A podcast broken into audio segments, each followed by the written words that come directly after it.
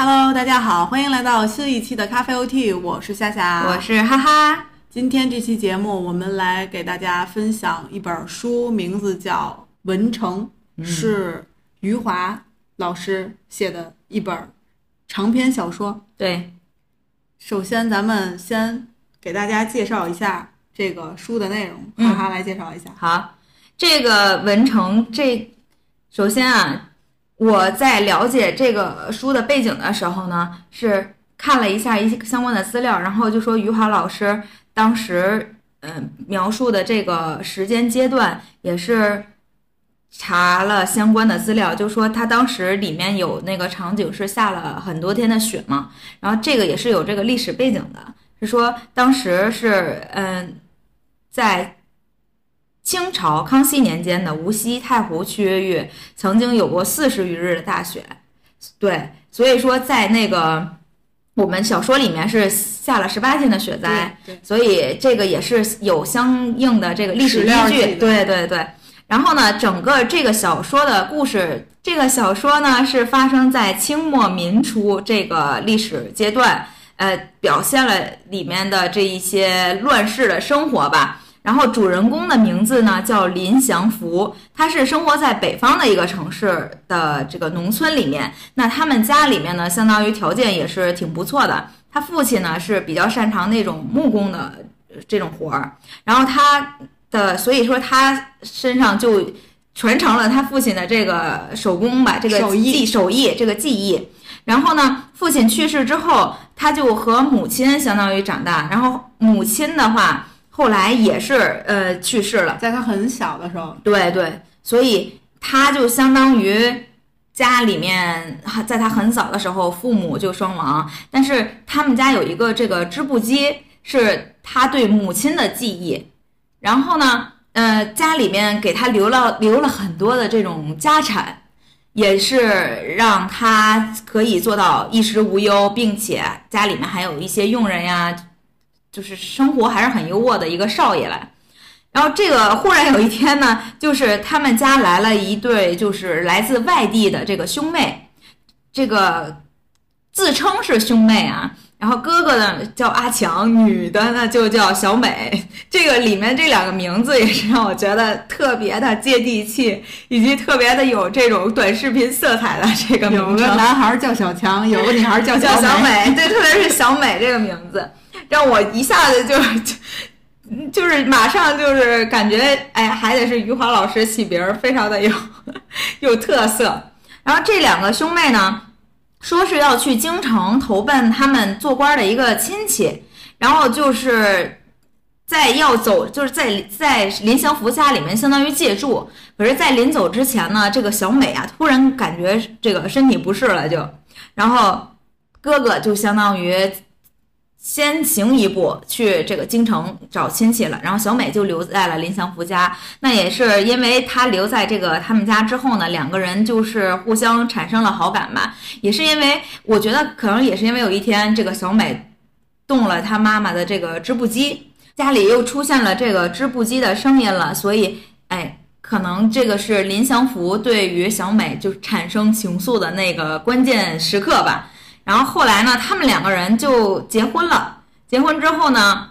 嗯，两个人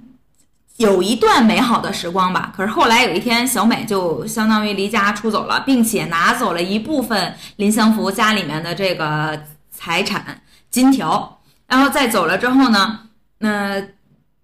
林祥福就其实还挺失望的吧。然后可是有，哎，过了一段时间，过了几个月之后。小美又回来了，并且呢就怀孕了，说是林祥福的孩子嘛，然后就林祥福再一次的接受了小美的到来，就是两个人呢，在这个过程当中，就是好像也过了一段比较幸福的时光吧。可是有一天后来，这个小美又离开了，那这个时候因为已经有孩子了，林祥福就决定他要去带着孩子找他的母亲。那这个时候呢，是因为小美当时告诉林祥福，她的家里面是叫文城这个地方，所以他就带着孩子一路就相当于南上嘛，去南方。南下，南下。哦，sorry，对，南下北上，哎，一路南下去找小美。那就找到找文城这个地方。那其实文城这地方呢，并不存在的。那小美他们住的这个地方，其实真正的名字叫西镇。那林祥福也是结合小美描述的这个情景，以及这个当地人生活的一种方式，哎，确定了可能这个地方是小美的家乡，所以他就带着女儿呢停留在了这个西镇。但是因为当时就有这个闹这个雪灾嘛，所以就是还真的就是很不容易的就活活了下来吧。那也是遇见了很多好心人，包括。他的女儿的名字叫林百家，是因为也是吃百家饭，就是他因为孩子太小又没有奶，林祥福就抱着孩子去各家，就给孩子求奶，就是让有孩子的这个家里面的人去给那个他的女儿去哺乳，所以这个故事就大概就是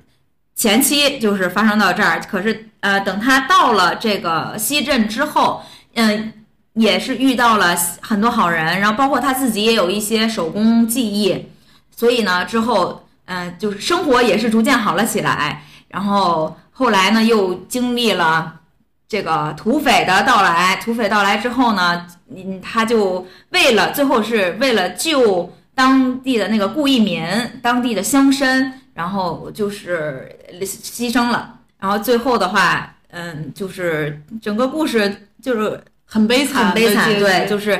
该离开的就离开了，然后很多，包括这中间有很多精彩的这个故事片段吧，就是怎怎么叫精彩呢？就是你读的过程当中，你的脑子里就会有相应的画面去产生产生，包括这土匪有多么的这个残暴啊，包括他们在这个被土匪去绑票的过程中，那有那部分人经历了什么，然后包括后期的话。这个顾一民在呃被救了出来之后，就整个人就已经消瘦到不行，然后就是经历了很多不好的事情，但是这个人依旧啊活了下来，就是这种活下来的人的这种状态，嗯，整个就会让你随着故事的剧情的走向，也会逐渐的是呃就非常的投入到这个剧情的过程当中，然后也反正最终的结局就是很悲惨嘛，所以。最后，我整个读完了，我读的过程当中是感觉就非常的顺畅，就你没有一丝会觉得哎呀读不下去了，或者是这是在说什么好难呀，就是没有这种感觉。所以，我这是我非常就是感谢余华老师的一点吧，就是好像读起来是一个让你觉得没有门槛的故事，会让你很不不感觉到吃力，是的，会觉得很就像你说的很顺畅、很舒服的就能。虽然内心不是很舒服，因为你会随着这个情节的推进跌宕起伏，但是阅读的感受下来是很舒服的。是的，而且你会觉得我我就想赶紧把它读完，所以想知道下面发生什么。是，所以这个呃这个故事的这个故呃起承转合呀，然后包括它的这个连续性还是挺强的。没有尿点，用电电影的评价来说就是。但是我读的时候确实有一种感受，就是我觉得它真的很适合拍成一部电视剧。我也是这么想的。对，我之所以在大纲里写，当然我现在剧透一下，就当时。看到这个小说到中间段的时候，我忽然想起来，想起那个咱们看综艺节目《桃花坞》里，王传君说他最想最想演的这个是这个文成这个小说的这个人物。嗯，我后来就明白了，我是觉得真的很适合拍一个电视剧或者拍一个电影都可以。是因为我要想，如果拍成电影的话呢，你可能那个故事情节呀，然后画面啊，就可能就浓缩了嘛，浓缩到比如几个小时之内。但是你要说拍成电视剧的话，你很多那种画面就能把它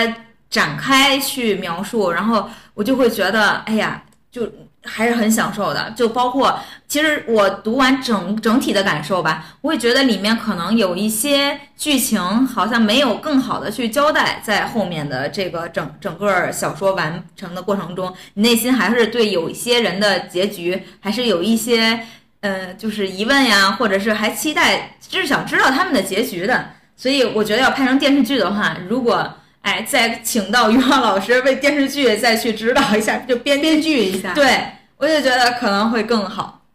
好，那咱们先收回，咱们还再接着给大家做一些介绍。嗯刚才介绍了一个书的一个大概的内容，然后接下来咱们再介绍一下余华这个作家。嗯首先，我觉得余华肯定大家都是耳熟能详的一个作家，他和莫言一样，都是当代非常非常的有名的一个作家。但是我也是读完《文成》，我才知道，原来《文成》是他的第一部长篇小说。他其实之前写的就是更偏短篇一些。然后关于余华这个人呢，他是一六零年出生在这个浙江杭州，他是一个中国先锋派小说的一个人物的一个标杆，相当于。然后对于余华来说，他的成名作是他的短篇小说《十八岁出门远行》，然后他又发表了，当然最有名的一篇文章，不一个一个一本书就是《活着》这本书，嗯也是凭借这本书呢，他获得了呃意大利文学最高奖格林纳扎卡夫文学奖。哇哦，当然，很遗憾啊，余华老师是没有得过这个诺贝尔奖的。对对对。然后他还有一本特别有名的小说叫《许三观卖血记》，嗯也是非常非常有名的。还有比较有名的，像《兄弟》也是他的作品。其中这个《活着》呀，还由张艺谋改编了一部电影，也是这个葛优和巩俐主演的。大家感兴趣呢，也可以去观看一下。嗯，关于他的这个介绍呢，就到这些。然后，但是大家都对他有一个非常，就是大家都是这么说的，对他的一个评价，就说他非常的冷血。冷血，对，因为你只要一读这个小说，就知道又是一个悲惨的故事。是我其实之前是，比如说《活着》，我看过那个电影，我没看过书。然后后来就是我们其他的朋友跟我分享的时候，分享过《活着》这本书，然后包括我自己看《文成》这本书之后，我才知道，就之前我分享过那个，就是当时那个我在岛屿读书里面说，就是苏童说什么看见这样的余华和就是他的作品。然后你就会感觉一种喜悦的崩溃。就是我也是在了解余华老师的这个经历的过程中，就说其实他为什么会如此冷静的去描写，比如说这种悲剧啊，包括死亡啊这些现象，也是因为可能家庭经历吧。就是他的父母呢，那都是医生，然后他自己本身也做过几年的牙医，那可能他在这个从医过程当中已经见过太多的这种生死。所以他在描写过程中可能会更理智、更理性的去面对这些东西吧。嗯，没错。呃，还有一个这个小说的一个特点，呃，这本《文成》这本书的一个，我觉得算是一个特点，就是它的笔体是比较特殊的。呃，我在网上看到，就是有人评价这个《文成》这本书，把它定位为传奇小说。然后余华当本人他也是很认可这种说法。我就想说，那传奇小说是个什么样的一个笔体呢？我就搜索了一下，嗯，但是我发现其实传奇小说主要比较时兴或者说比较火的年代是在唐朝的时候，或者是在古代用文言文写是比较多的，因为也可能是我知识面比较窄，所以就没太了解到现代文很多的传奇小说的这个东西。但是我就看到一个采访，采访余华本人，他说他认为写实小说和传奇小说的区别就在于，写实小说是人物带动故事，而传奇小说是故事带动人物。因为是传奇小说，所以他也不追求文成中的人物的复杂性，每个人出场时是什么样子的，他落幕时也还是那个样子。这是他对于他《文成》这部小说的人物设定也好，或者他这个笔体的这个一个阐述。他说他这本小说的这个想法来自于很久以前，八十年代末，那个时候他就已经有要写一本这样小说的一个想法。然后也经过我一些查查阅资料和了解，我才知道这本小说其实他是分了很多年才写完的。对，他一开始只是写了文成的前半段的一部分，搁置了很久，他中间又写了别的小说，回头来再又写，才又写了文成补。是所以我还真挺佩服他的，就是这个创作的概念能在脑子里形成之后，然后再去创创作另一个东西。是，因为我也查到相关的这个呃资料，也是说他这本书是从构思到完成，一共花了是二十一年的时间。所以我觉得你呃，用二十一年的时间，可能你这个过程中，有可能你的想法都已经发生改变了，然后你对这个故事的这个里面的人物的命运，也可能也会发生一些改变。因为作家本人的心态的变化，可能就会影响到他笔下的这个人物的这个命运的安排。是的，而且这本书其实也是改过名字的，文成之前的前身，它名字叫《南方往事》。其实这个名字特别像我看过无数的狗血小说的名字，什么《北方往事》、什么《双城往事》之类巴拉巴拉。所以当我知道他这个名字叫这个的时候，我还觉得确实应该改名字，就改的好。而且这个名字据说是他 他妻子帮他起的这个名字，在出版之前说就不如就叫文成吧。我印象里好像是这样。但是我觉得你比如说像叫《南方往事》的话，你会清楚知道，可能这个地点是发生在南方。但是文成的话，你会就就带着好奇，文成到底是个什么地方？嗯然后后甚至你如果不是看这个城，你单独听文成，你就想文成公主吗？难道是？我我是觉得，你看啊，我们之前读过《围城》，沈从文有个边城，对，这余华又来了一个文城，我想哦，有这么多大城小事。是的，哎，这大城小事好了。然后再说这个这本书，这个他写作方式嘛，还有就是刚才提到的文成和文成补，你觉得这个文成补这个后半段你是怎么看待它这个后半段？如果说文成补是余华老师可能在经历了很多时间之后最后写的，那我真的是觉得文成补对我来说更有吸引力。就是在读完文成前半部分的时候，我是觉得啊这就完了，因为我到文成补的时候，就是你翻到那一页嘛，他说这叫补的时候，我才意识到可能前面是故事结束了，我要不然我都没有意识到。然后等到读到补的时候，我会有很多就比较震撼的那些场景，我甚至就是内心就，就还有很重要一点就是内心你会出现一些波澜，或者是你会觉得啊怎么会这样，就你会产生这样的一些疑问的时候，就会有反转，反转再反转。是在文成补当中出现的，至少是。就包括这个小美啊和阿强最后的这个结局那一部分，真的是看的我，我最开始我都没有看明白。我说这是在干嘛呢？这怎么？我以为他们还会相遇，然后你知道我还会在想他们会不会去相遇呢？会不会看见彼此呢？我后来才知道那是一个什么样的仪式，然后他们是以这样的方式离场的，我就觉得非常的震撼。文成补一开始我知道他有这个补的时候，我还觉得是不是作家在做作秀，就是我在想他是秀一种新的写作手法。我但是当我就像你说的，当我读完文成这一部分的内容，你就会觉得他有很多事情没有交代，确实是需要再继续丰富他的这个很多内容，包括很多人的出场是没有，然后呢就没有了，所以确实很需要这个补叙。而且还有一种就是像刚才咱们谈过的，有了这个补叙，有了另外一个视角，特别适合拍电影。嗯，你通过不同的剪辑方式，同一个时间段，他们的这个从这个男主的视角来说，从女主的视角来说，是完全看见的是完全不同的这个世界，对，心态也是完全不同的心态。你可以有很多的冲突，很多的碰撞，很多的反转。是。你看书的时候就能有这种体会，我觉得如果拍出来，应该会更震撼。我都觉得还可以再有点文成序，就是补都没给我补够。就是对我来说，有的人的结局我还是觉得，你比如说最后可能就大人们的结局结束了，那孩子们的呢？因为在前面他做了很多个铺垫，就说孩子们之间的这个感情呀，包括包括孩子是每家的孩子有不同的状态嘛，不同的样子。那这些孩子们后续又怎么样呢？我还挺感兴趣的。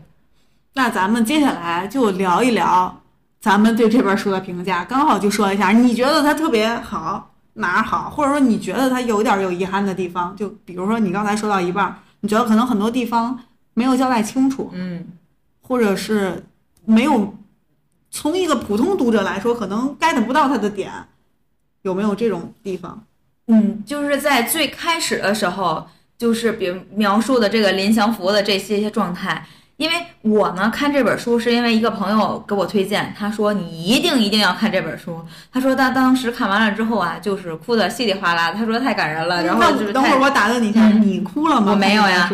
我只是在结局在后面的时候，我是觉得哎呀有点唏嘘。对，我就说哎，因为我是连续，就是我之前看书可能是比如说一天看一点看一点，那这本书我是从头连续看完的，就是因为我是在火车上看的嘛。所以就基本上就没间断的把这本书就看完了，然后，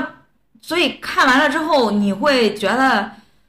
叹一口气，就是哎，就是竟然是这样的一个结局。然后这，但是你又会觉得，哎呀，我是不是错过了什么？我这该在哪儿哭来着呢？会 会产生这样的疑问，就可能是他们那个，比如说在，就比如说小美这个人物，她。表现出来的不同的这个这种想法啊，包括对孩子的，就你，然后又对自己的家庭的，就包括对这个林祥福的这一些这些感情吧，还有阿强的，然后你是会感觉到这个人物的这个不同的变化，给你也带来了一些触动，但是呢，就还不足以让我就觉得跟他就产生很大的共鸣，然后去流泪，然后包括他们两个最后呃离开的时候，包括。林祥福最后的那种选择的这种死亡的方式吧，让我很震撼。我觉得，因为我没想到，就是因为主要人物一般都不会死的，不管是在小说里啊，或者是在电影里，我觉得啊，这样就死了，我还有一些震撼的。然后呢，包括小美和阿强的这种结束方式，也是让我觉得有一些不敢相信是这样的结局。那所以结整个到结局之后，我还会有一些不愿意相信这个就完事儿了的那种感觉。那在最前面的话，我有一个地方我还是挺感动的，就是这个小呃，就是那个就是林祥福和他女儿林百家他们两个人在遇见了这个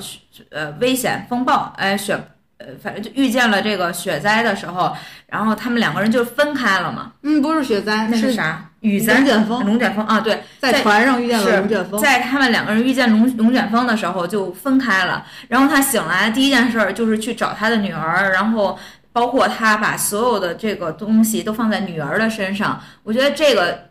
对父亲对于一个孩子的这种情感那一块儿，我也是觉得还是挺感动的。包括他那个形象描在最一开始的时候就是抱着孩子，然后包括对他手部的这个一个描写。抱着孩子去人家，就是求人家就给孩子喂点吃的，哎，我会感觉真的很不容易吧？就更多的是对于这个人物的一个不叫共情吧，我是觉得是能体会到人物的这种艰辛以及不容易。然后那后面的话，我觉得有一点遗憾的呢，就是我刚才说的，就是比如说林百家，包括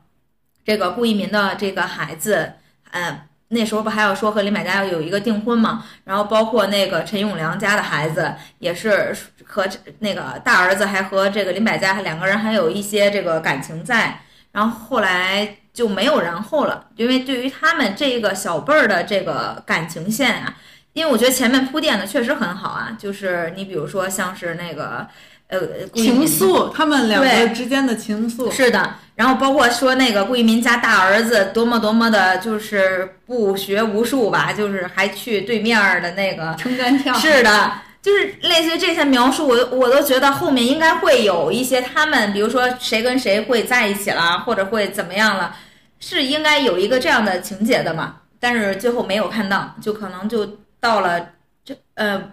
比如说这个长辈去世了就完事儿了。然后文成补当中呢，就描述了一下，就是嗯小美阿强的这段经历吧，大概，呃，所以我觉得这是让我感觉，如果有可能的话，我更期待看到整个更完整的这些人的结局。我的话，我首先要这么横横向叫横向嘛，就是首先我要拿它和围城简单的说一下，就是相对于围城来说，我觉得文成的笔触不如围城吸引我。你是说就是行为方式、叙述方式？确实，我觉得《围城》读完了之后，我确实觉得写的就是你忍不住就觉得写的太牛了。不，我觉得《围城》是让我每一句话都是好词好句那种可以画下来的。我我是那种读《围城》的时候，我是会觉得我读的太晚了，我怎么现在才读这本书？之前早去干嘛了？但《文成》给我的感受就是是好书，但是没有惊艳，没有很惊艳的那种。我靠，写那么好，这大家没没到那样。这是第一个，还有一个第二个感受是读这本书的时候前期。霸总嘛，地主家的儿子，长得又还挺不错的，各方面都很好。这我熟呀，我看过太多霸总文学，或者说是这种什么什么高干风 这种文章了。我就想，那那理论上接下来不应该是一群人女生来喜欢爱慕这个男男主，或者说是这个咱们这个林祥福，但是为什么？他却能抛下这一切去找一个根本就对他没有真心的女人，我不太能理解这个逻辑。说实话，如果是我在读一个没有名的文章，这叫什么没有名的一本小说，我可能就读不下去了。从这第一点逻辑上，我就有点代入不了。我觉得我没法共情这个林祥福这个决定，我没办法理解他抛下他家里。留给他的这么大的家业，哪怕你不是你自己不是一个爱财之人，但是过去那种思想里，你是要继承家业，你要传宗接代的。嗯，你不是应该守着这块地方吗？哪怕你就是去找他，你也不可能不回来了，你就就有就没打算回来很长时间都。这我我不能理解，而且那个女人三番五次的骗你，你知道，她其实早就知道那个男的就是阿强跟小美的关系一定不是兄妹了，她早就知道了。可是他还是选择带着他的襁褓中的孩子，去一个未知的地方去找他们。这个逻辑对于我一个普通人来说是完全不通的。嗯，对，而且确实是你，包括后面孩子有这样的窘境吧，就是这种困境，也是因为你的选择造成的嘛。你又那么爱孩子，但你又要带他去涉险。这个逻辑上我是有点不太理解的，说实话。当然，那可能作家行文有他自己的理由，或者是他只是为了描述后边的事儿，给只是前面这是一个铺垫或者一个转折。他要不找，故事结束了。对，所以，但是我是理解认为，我觉得应该更通一些，会更舒服读起来。这是我第一个觉得有一点不能理解的地方。第二个是我读的时候是真实的，我有这这个感受。没想到我之前在听别的播客节目的时候，他们也提到。就是林祥福的死，我不能接受，我不明白他为什么要去送死。嗯，对，明显就是送死。他明知道他一个人敌不过那些人，而且是一个人孤勇送死，他是傻吗？就是你本可以不死，对你没必要，而且你还有女儿，你那么爱你的女儿，你为什么 就不通这个逻辑？如果他要说前期他对他的女儿早就不管不顾了，或者干嘛干嘛的也行。他家里还有那么多的家业，他有他的女儿，而且小美他还没找着，他家里的那些那些仆人什么的还在等着他。我觉得这实在我是不能明白他为什么就因为一个乡绅跟他虽然有一些感情，但是也没到要去为他送死的地步吧。这个死我是不能理解，而且，哎呦，实在是不能理解。就读的时候我就觉得啊，他就死了，嗯，而且没必要啊，对。不想活了，主动送送死。关键他有点枪火的意思。虽然我能明白，他前期铺垫就已经暗示着他一定会死了。对，他前期去就代表要死。他写遗书也好，他留信，他去找那个妓女，各方面吧都交代的很明白，就是他可能就是要死了。但是我还是不能接受他的死，因为太逻辑上不通了，就毅然决然的就决定我要死了，所以我就去给 让土匪来把我宰了。所以这一点我是有点不能接受他这个结局的。我觉得他应可以死，但是应该让我换种方式更更接受一些，或者是更通一些这种。还有一个就是你刚说的这个小班的他们的爱恨情仇，我也觉得这一点是没有交代清楚的。我觉得你既然铺垫了，那你就要把它圆回来。对呀你不能说一半儿至少交代一说下说。一半儿不说了，你让我自己去想象。但我觉得这方面也没有必要让我想象，嗯你就说一下他到底跟没跟这个啊就哪怕他们，家老大这个哎，对，陈老陈家的老大，就后面可能就用几，就像那个电影结束的时候，不就一段话，就比如说谁谁谁和谁谁在一起，然后什么什么最后的生活是怎么样的，然后就结束了嘛。你至少有一个交代嘛，或者你不交代，难道你还有第二部吗？对，再反过来说，我不知道你有没有印象，这本小说在前期提到过一个副官，就是他看上他看上他女儿了，对，说我以后也没有一定会在报纸上出现，你一定拿着报纸来找我。我以为这一定是一个很重要的桥段，嗯后续一定会来干嘛干嘛，结果也没有了，就没再交代。那写它的意义是什么呢？所以我会觉得，你看以他爸爸就是林祥福他们的这个生活可能为一个起点，然后后面的孩子的这些故事也是一个重要的要讲的篇章，因为前期就是在这块叙述的真的很多，包括这个林百家和这个副官的。这个这段线，然后和那个陈永良家孩子那个叫什么陈耀武吧，然后和他的这段线，然后就包括和那个顾一民家大儿子的线，就是你各种线都给铺好了。当时我读和尚的这一块儿，我就想这肯定会有他的线。嗯啊，他圆回来了，我特别舒服，我就生怕和尚这条线他也不圆回来，我我会难受死啊！嗯因为我觉得你把线都铺好了，最后你你突然你就把它绞了，你你你让我自己想象，我有点生气。这这样，那个副官那一块儿，我真的以为后面他一定会有一个交代，但真的没有。我仔细又看了，真的没有。对啊，所以这块儿我很难受。还有一点是，我不知道你注意没注意啊，他写这个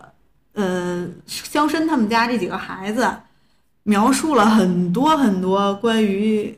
去嫖娼也好，嗯或者是一些呃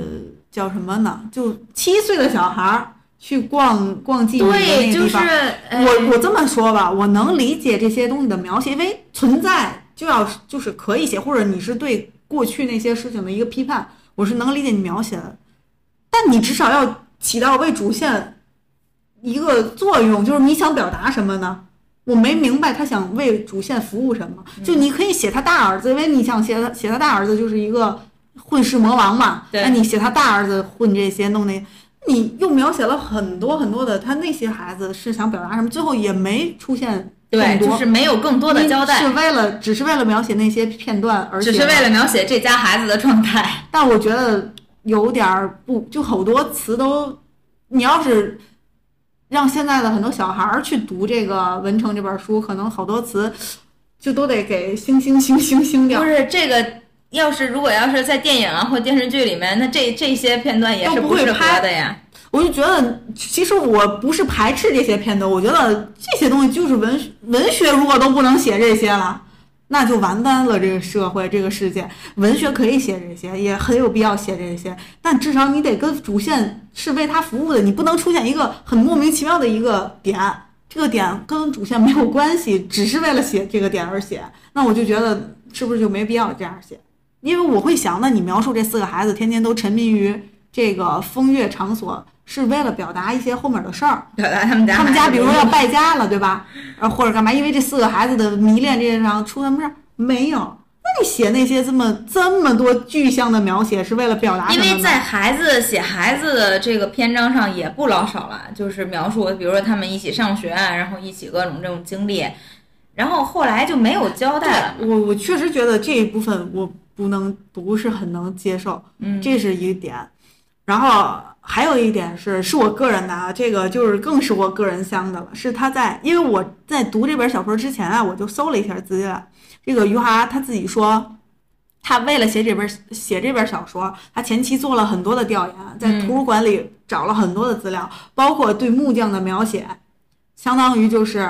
钻研了很久，嗯，以至于他在写木匠活那块儿用了大量的篇幅。就是为了现一下自己的汇报成果是吗？我当时读的时候，我都有点蒙圈了。我说怎么还没介绍完这点木匠活儿啊？我当时想，这一块儿花下来，肯定是阅读理解最喜欢用的一部分。就读这个《文成》这本书是，好多听都是阅读理解，肯定特别喜欢截这一段来让大家去做阅读理解。但我个人觉得放在整篇文章中，实在有点多。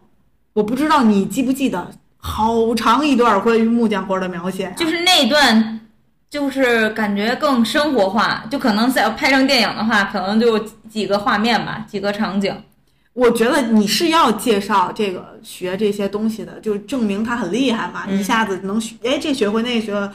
但是好多呀，很但可专业的能如果不具体一些，就不足以显示他多厉害。对，所以我说这是我个人就是当时读的时候有一点诧异的地方，就我觉得可以，但没嗯怎么没必要那么多，怎么这么多，就会让我觉得读到后面我就有点读不下去了，我就不想再读了。是我知道这些，就有点不想再念了。当然也是我个人可能对这些描述就有点不耐烦，就没怎么看，这是我个人想的一点。当然前面也写的都是我有疑惑的地方，我不得不说他也有很多写的好的地方，让我觉得写的特别好的地方有一个场景就是他们浴血奋战的时候，敌人土匪来文城要不不西镇来西镇要这个直接就要把这个村庄给那个直接就都围剿了嘛，在城墙上进行了这个很多的这个你来我往的这个交手。那一块写的确实是非常好，让我也觉得神经紧绷，然后热血沸腾的，嗯我都想去拿着刀枪去跟他们比试一番。这一块儿确实我觉得写的不错，然后包括文成补的这个很多片段，他让小美这个人物的形象非常的立体了。对，本来她就是一个渣女，没有什么可描述的了，是骗子吧？就是一个啊，对，骗钱骗财，然后骗人感情，坏人一个，是把女的的形象写的非常的不堪。一开始啊，就是这个女的的形象非常不堪，但后来经过文成补之后，我就会觉得，哦，她这个人有鲜活起来了，她因为内心还是善良的。我在最开始的时候，我就不能理解这个人走了，为什么还要怀孕再回来？然后生完孩子之后又又走走了。其实我本来以为，那你回来了嘛，因为你你可能怀孕了，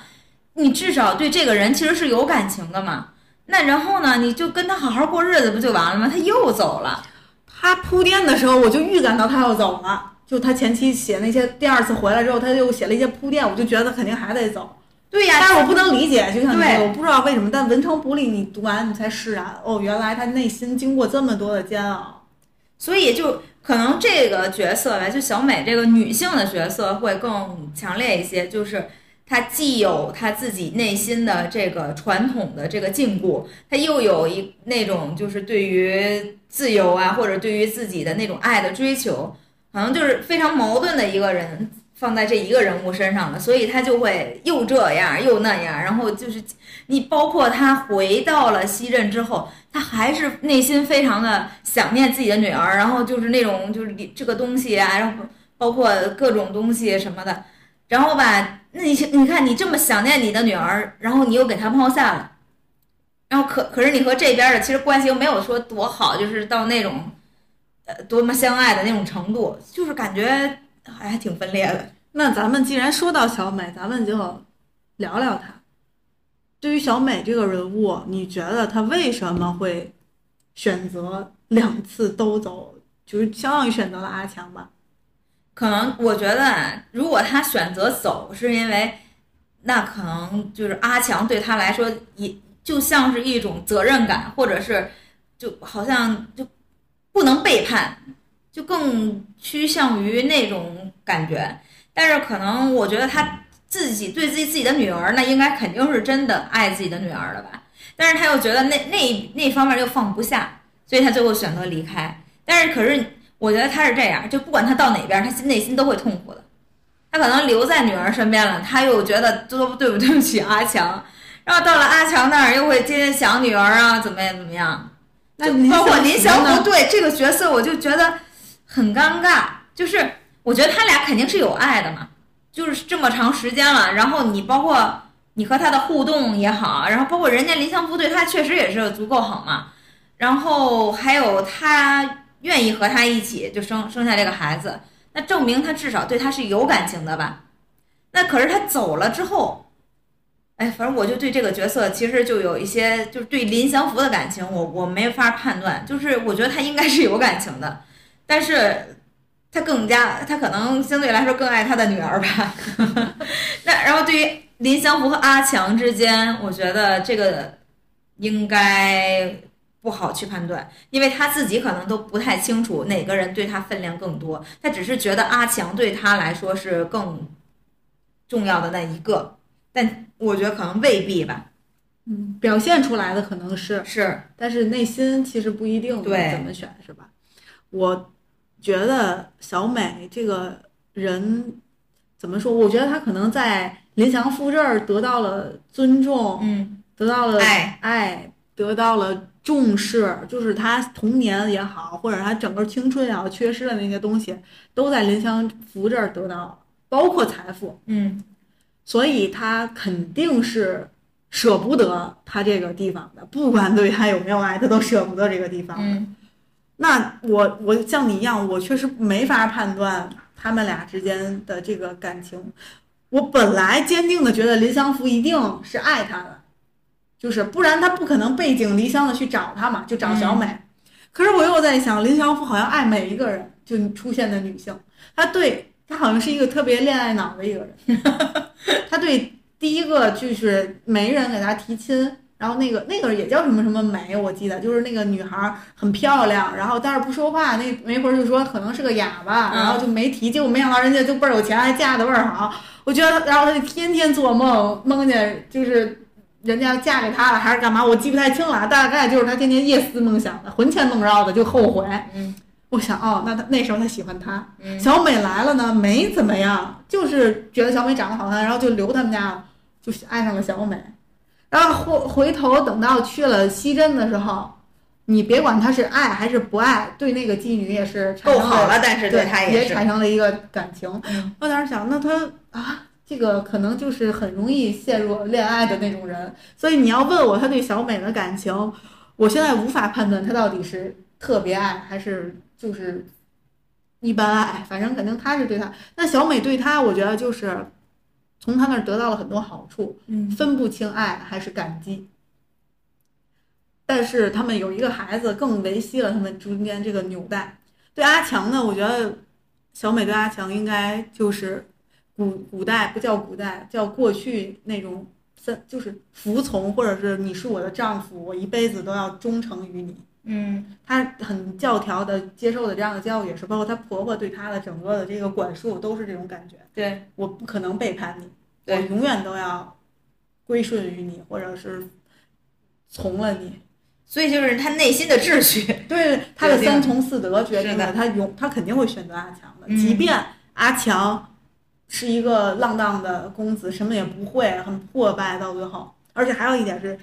我觉得还有一点是因为从小美的角度来说，阿强是弱势的一方，需要被照顾的一方，而这个林祥福是强势的一方，是更能自己把自己照顾的好的一方。所以如果他选了。林祥福他更对不起阿强，我心里觉得。还有最后一个原因是因为阿强为了他背叛了他的家里，嗯，偷了钱出来跟他跑了，所以他不能背叛他，对，这是绑架他的一个内心的一个原因吧。所以种种种的线索，我觉得最后都肯定是指向小美一定会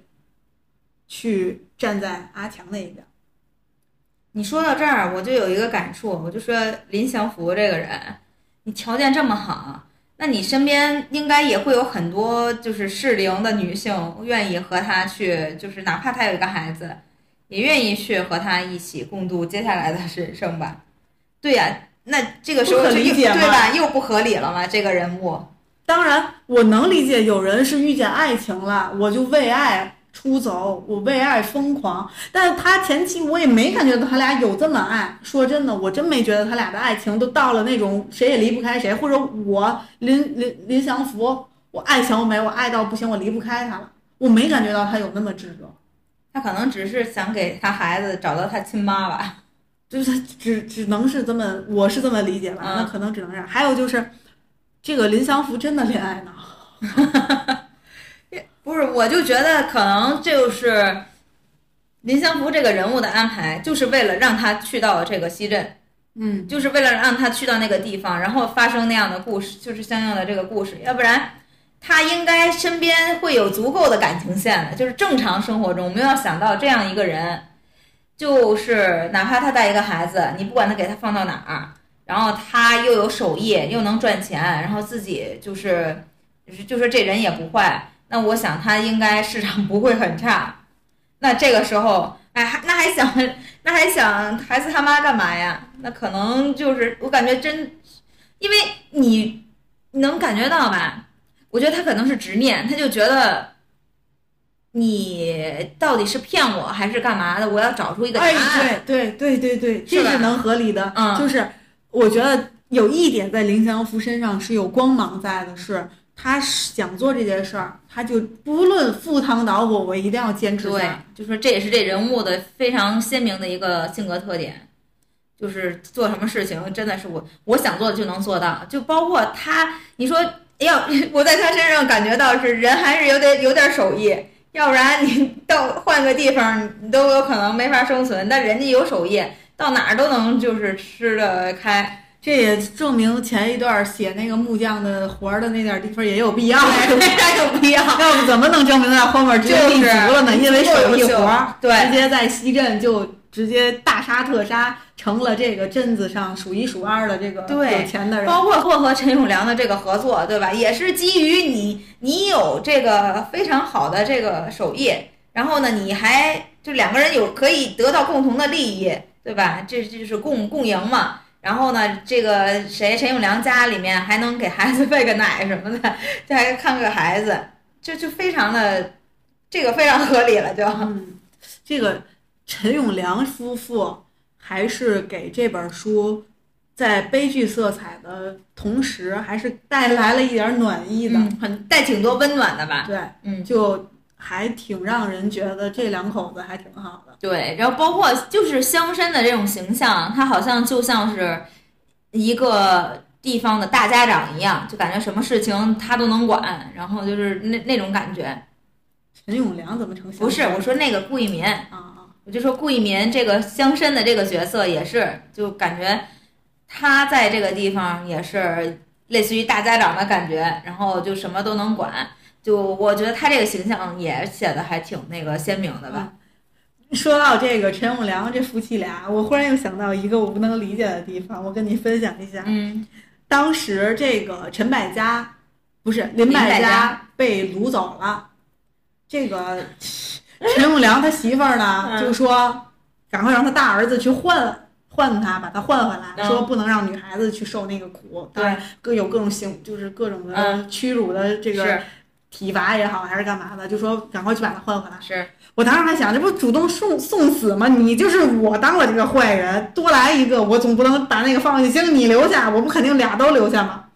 我还想，肯定不可能换回来，嗯。万万没想到，还就是换换回来了。我觉得这块儿就跟闹着玩儿一样。就跟这个，咱们就觉得这个这个这几个地痞不要地痞，这几个土匪还真就是文盲。嗯。这个很谁听话，陈什么玩意儿？他叫？陈陈耀武，陈耀武追上了之后就说：“我是我们家的长子，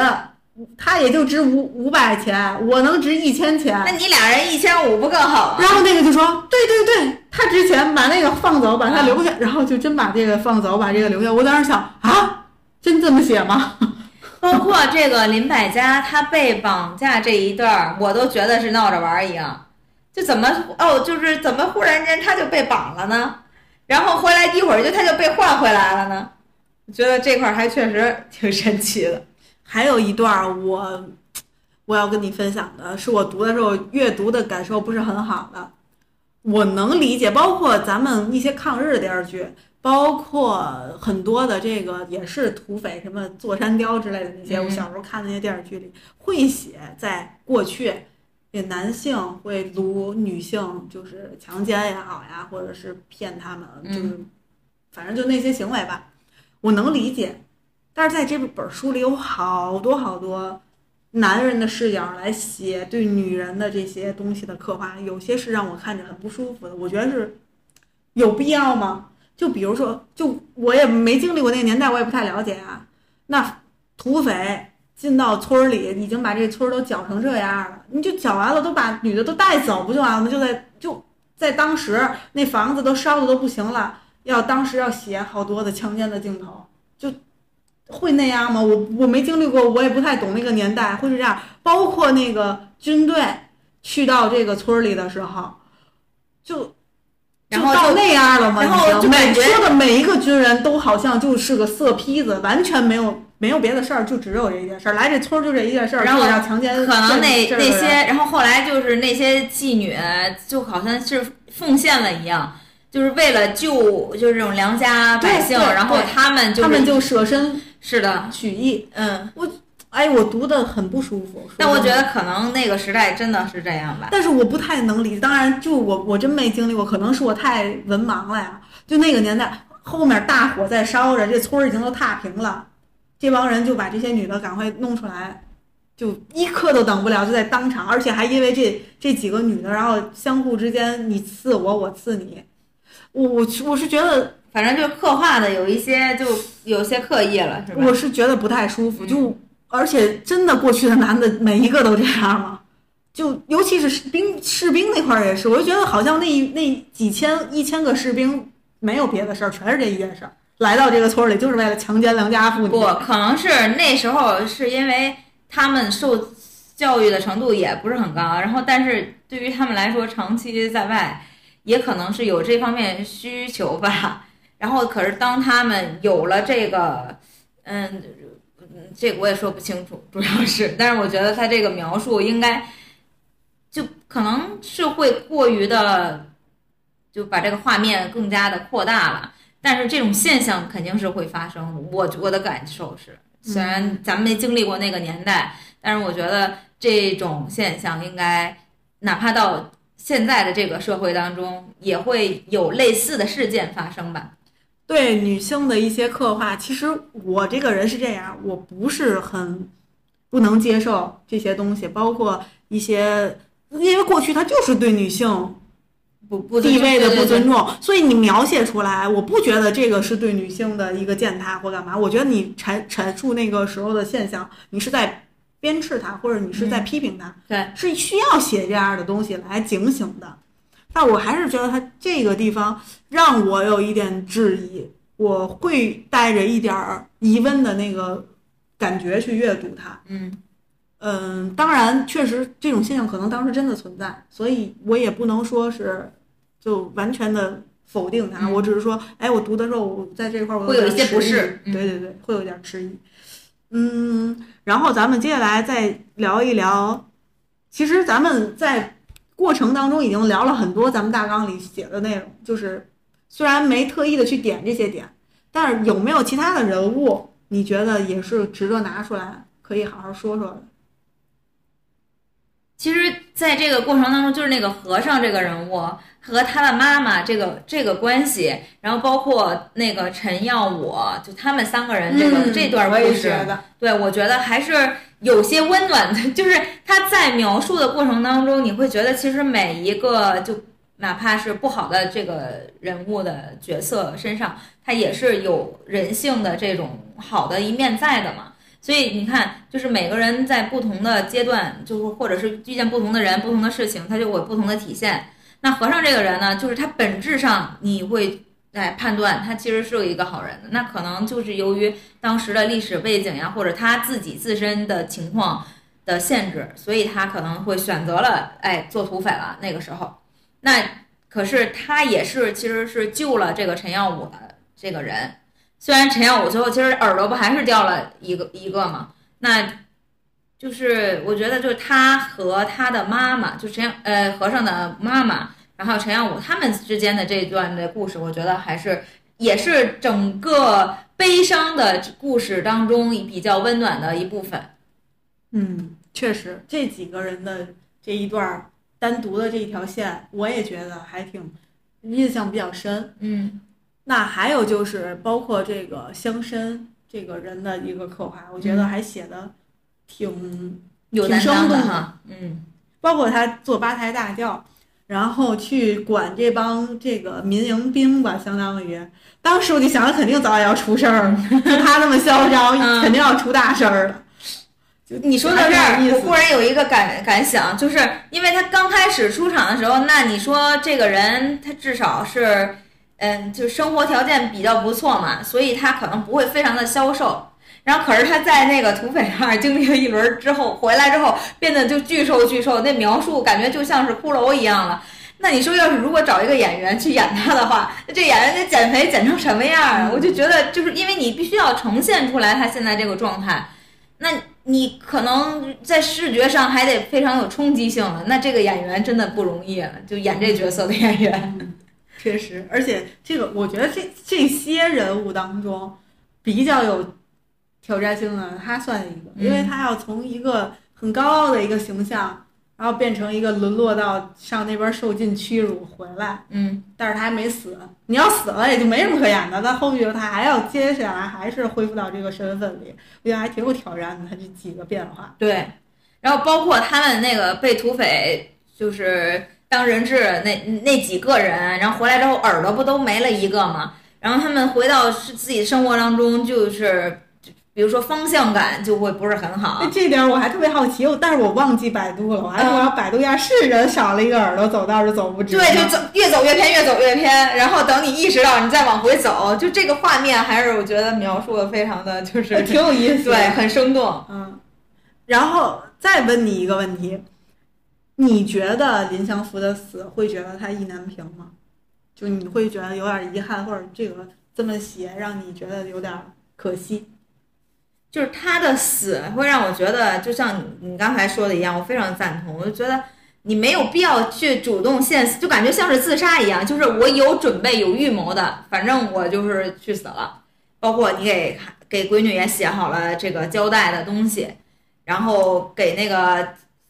仆人也写好了，你就是人，他们落叶要归根呀，然后人死了还是要回归故乡呀，什么之类的。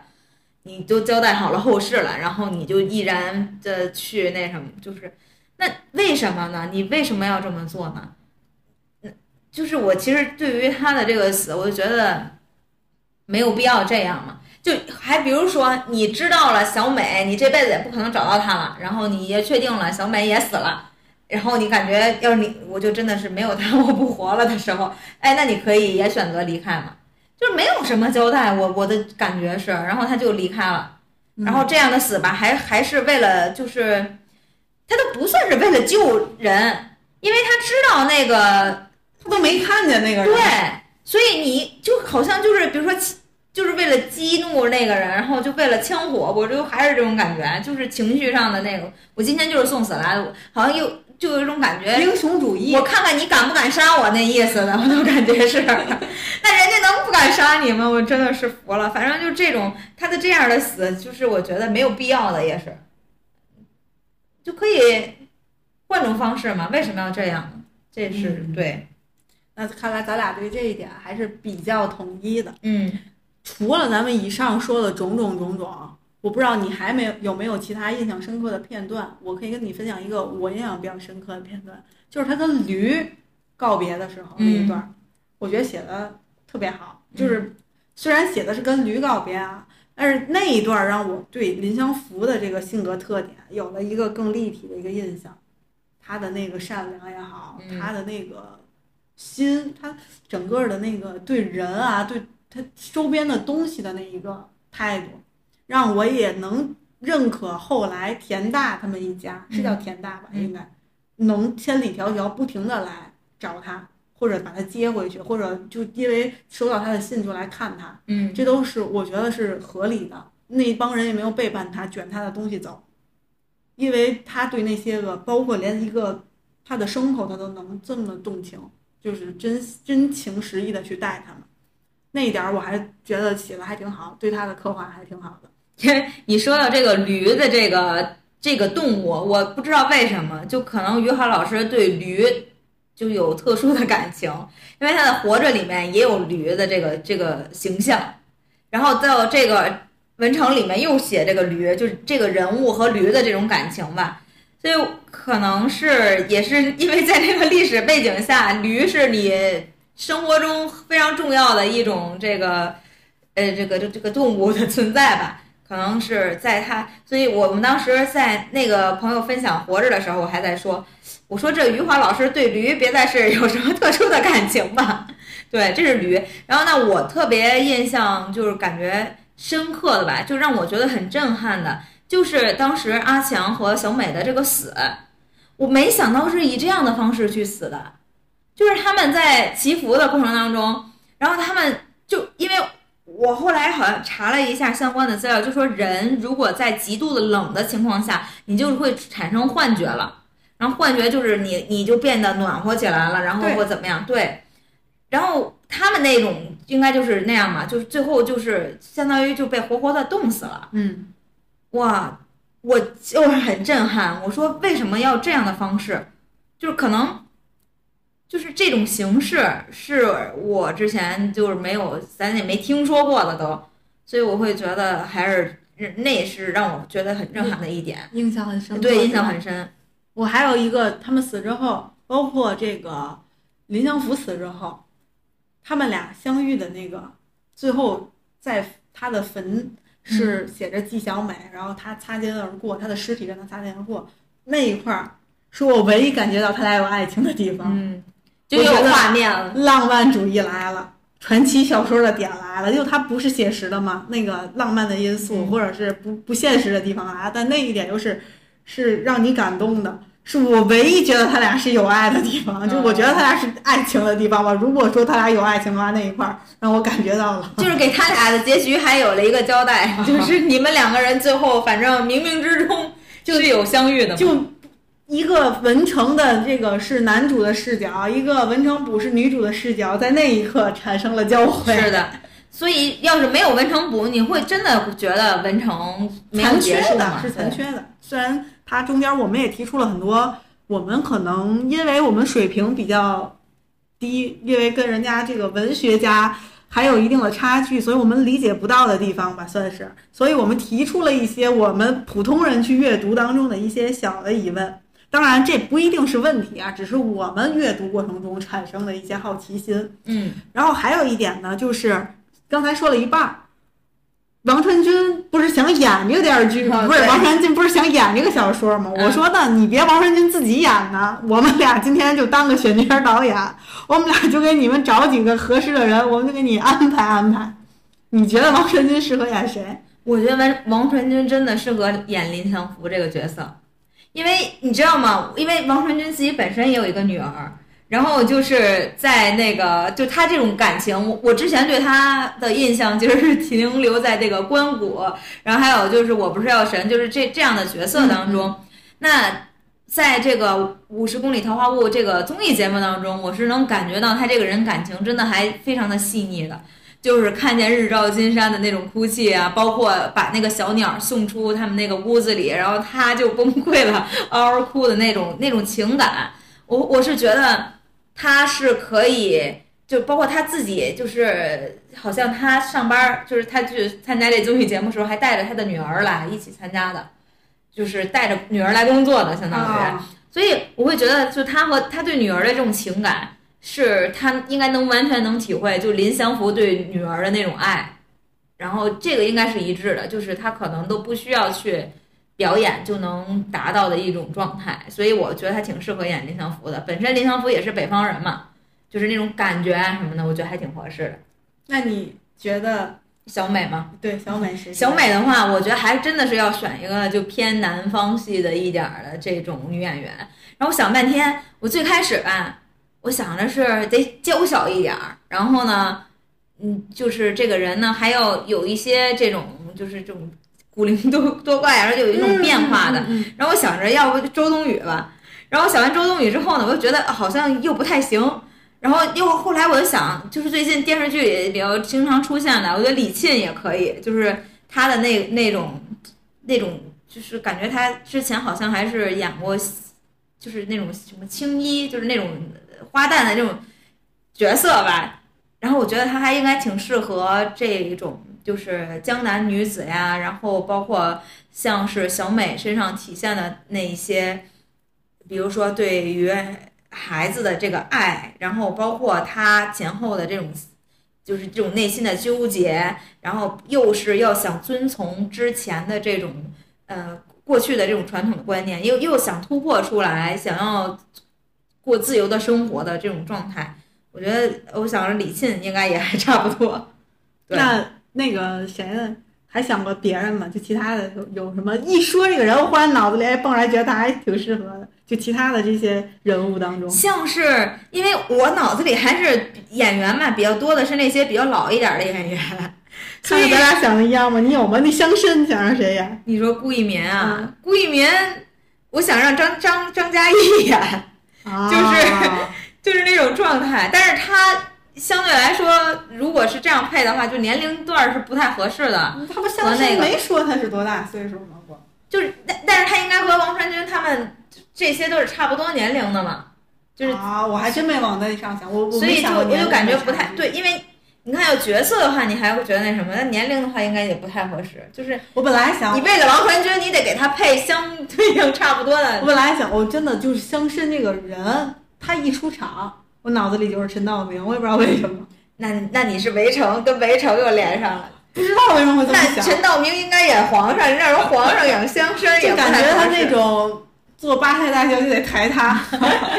我我主要脑子里是张嘉译走道儿那个那种状态，你知道吗？觉得可以。然后我我还想那个，就另一个就陈什么良陈永良，啊，另他一个的朋友相当于是他的朋友陈永良，我想的是让杨烁，你知道哦，杨烁我知道杨烁。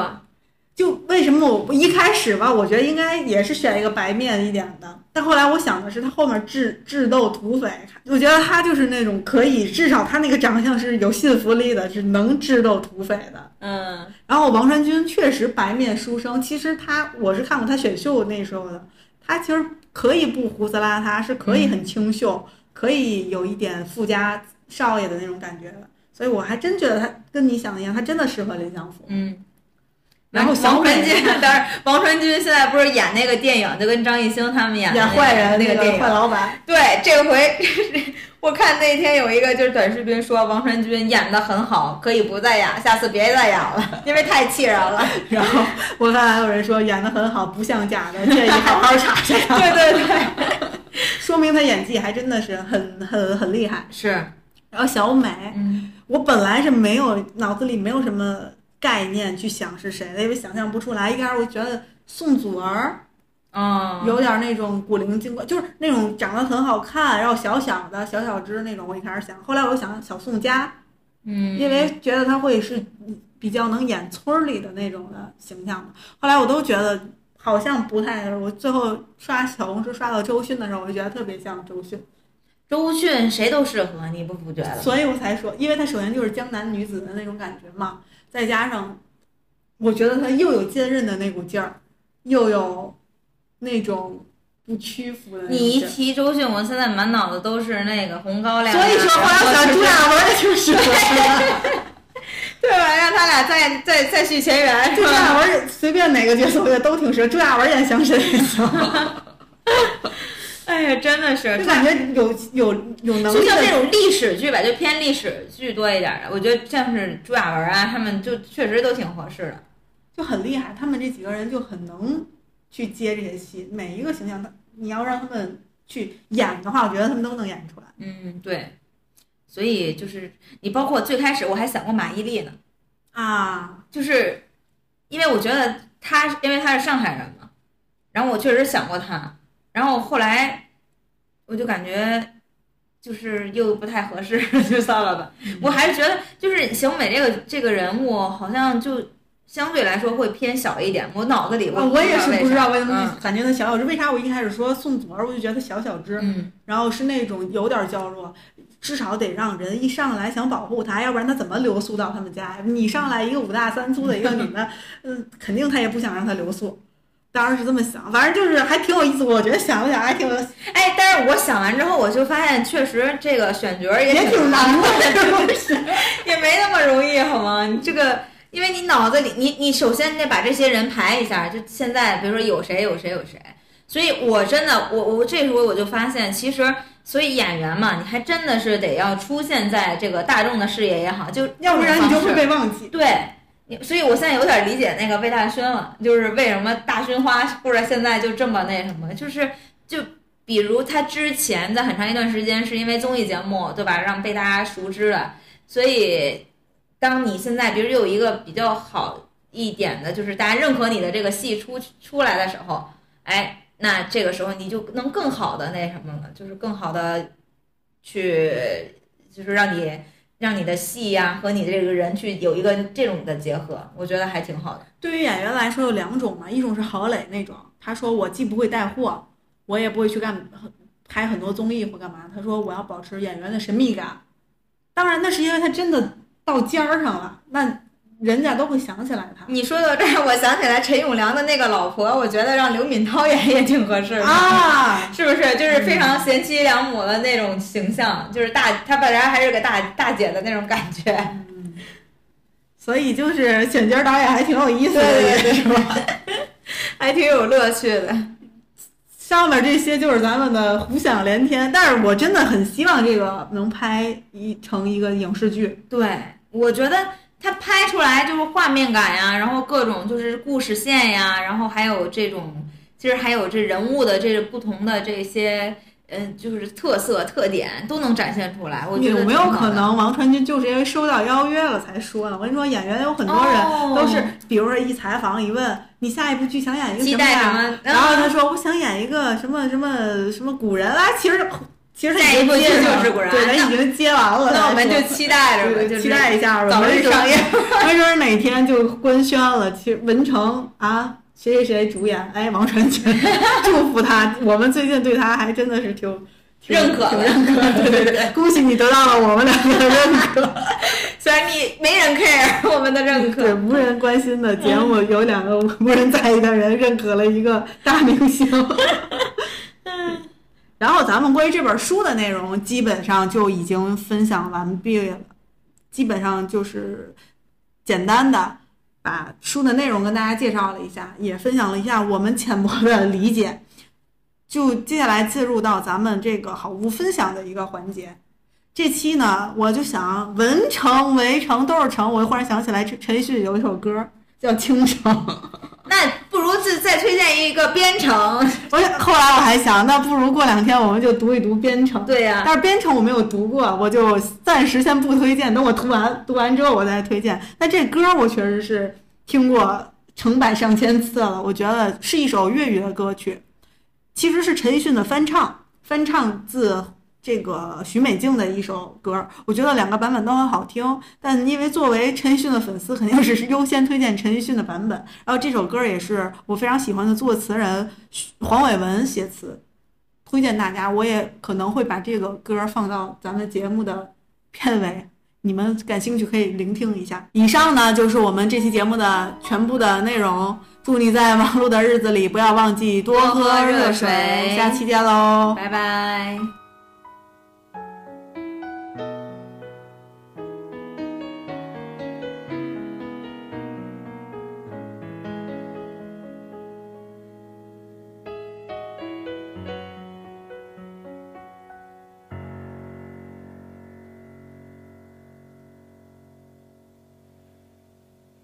熱情就算熄滅了，分手這一晚也重要。甜言蜜語，謊話嬉笑，多給我一點切勿缺少。話題盡了也不緊要，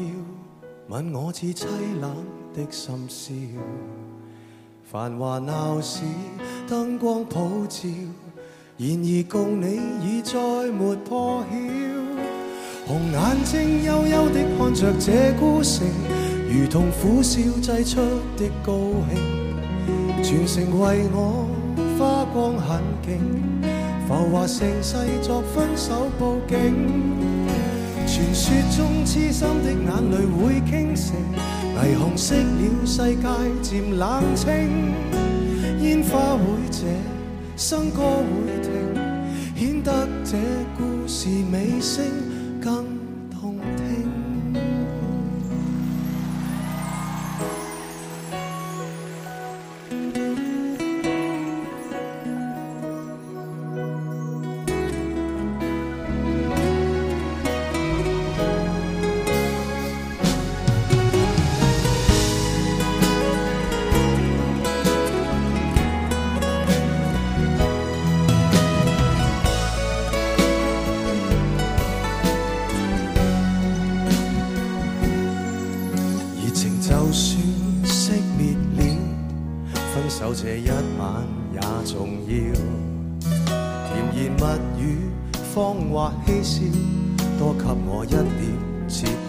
少。話題盡了也不緊要，吻我至凄冷的心事。繁華鬧市，燈光普照，然而共你已再沒破曉。紅眼睛幽幽的看着這孤城，如同苦笑擠出的高興，全城为我花光狠勁，浮華盛世作分手布景。傳說中痴心的眼淚會傾城，霓虹熄了世界漸冷清。煙花會謝，笙歌會停，顯得這故事尾聲更動聽。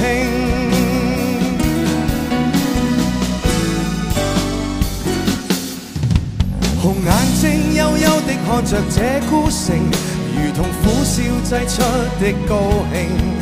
瓊樓玉宇倒了陣營，來營造這絕世的風景。傳說中痴心的眼淚會傾城，霓虹熄了世界漸冷清，煙花會謝，笙歌會停，顯得這故事尾聲更。